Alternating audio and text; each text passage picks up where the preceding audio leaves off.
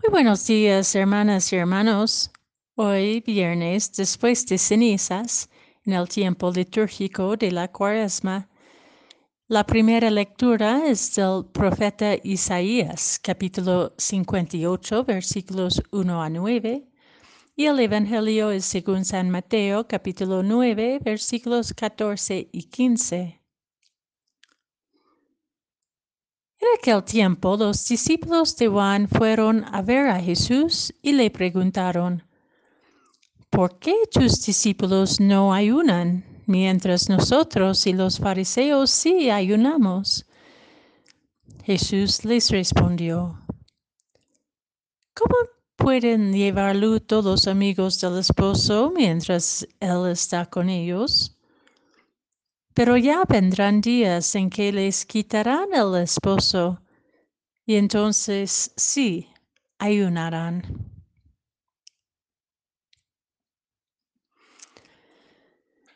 Se puede apreciar la observancia del ayuno que forma parte de muchas diversas religiones en el mundo, pues es una práctica espiritual que nos abre a, a nuestras más profundas vulnerabilidades, donde podamos escuchar más claramente la voz de Dios que se revela a través de nuestras necesidades no saciadas.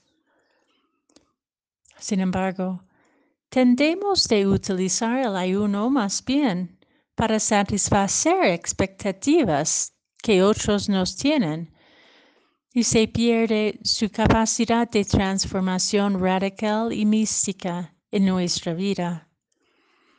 Vemos en el Evangelio hoy este interrogante.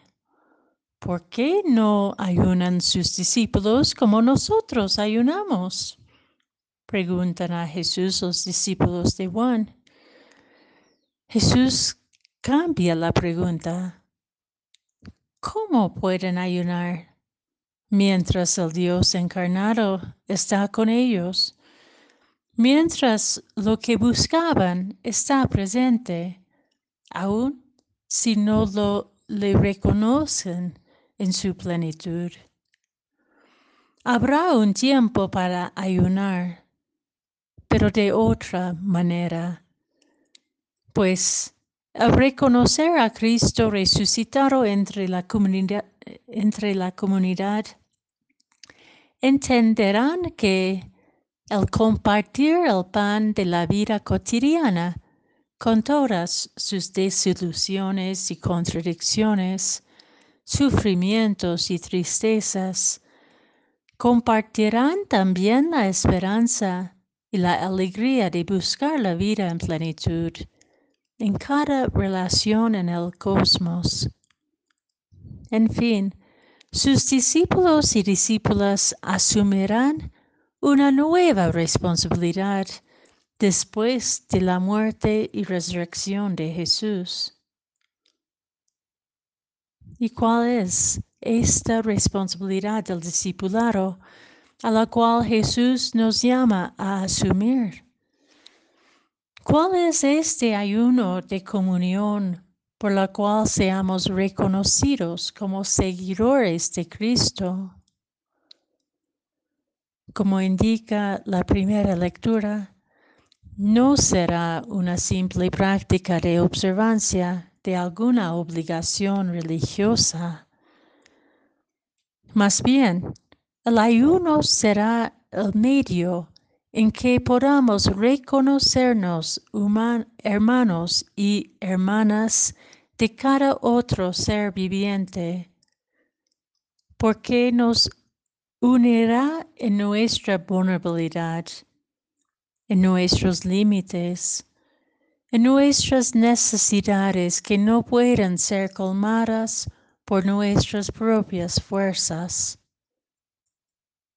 Entonces, el ayuno verdadero nos abrirá a la acción de Dios en y en medio de nosotros y nos animará a trabajar por la justicia, por la paz, por la reconciliación, por el cuidado mutuo y el cuidado específico y privilegiado hacia aquella persona que parece de lo básico para vivir digna y plenamente, reconociendo que no somos nosotros quienes pueden saciar sus necesidades, sino Dios que se revela en nosotros.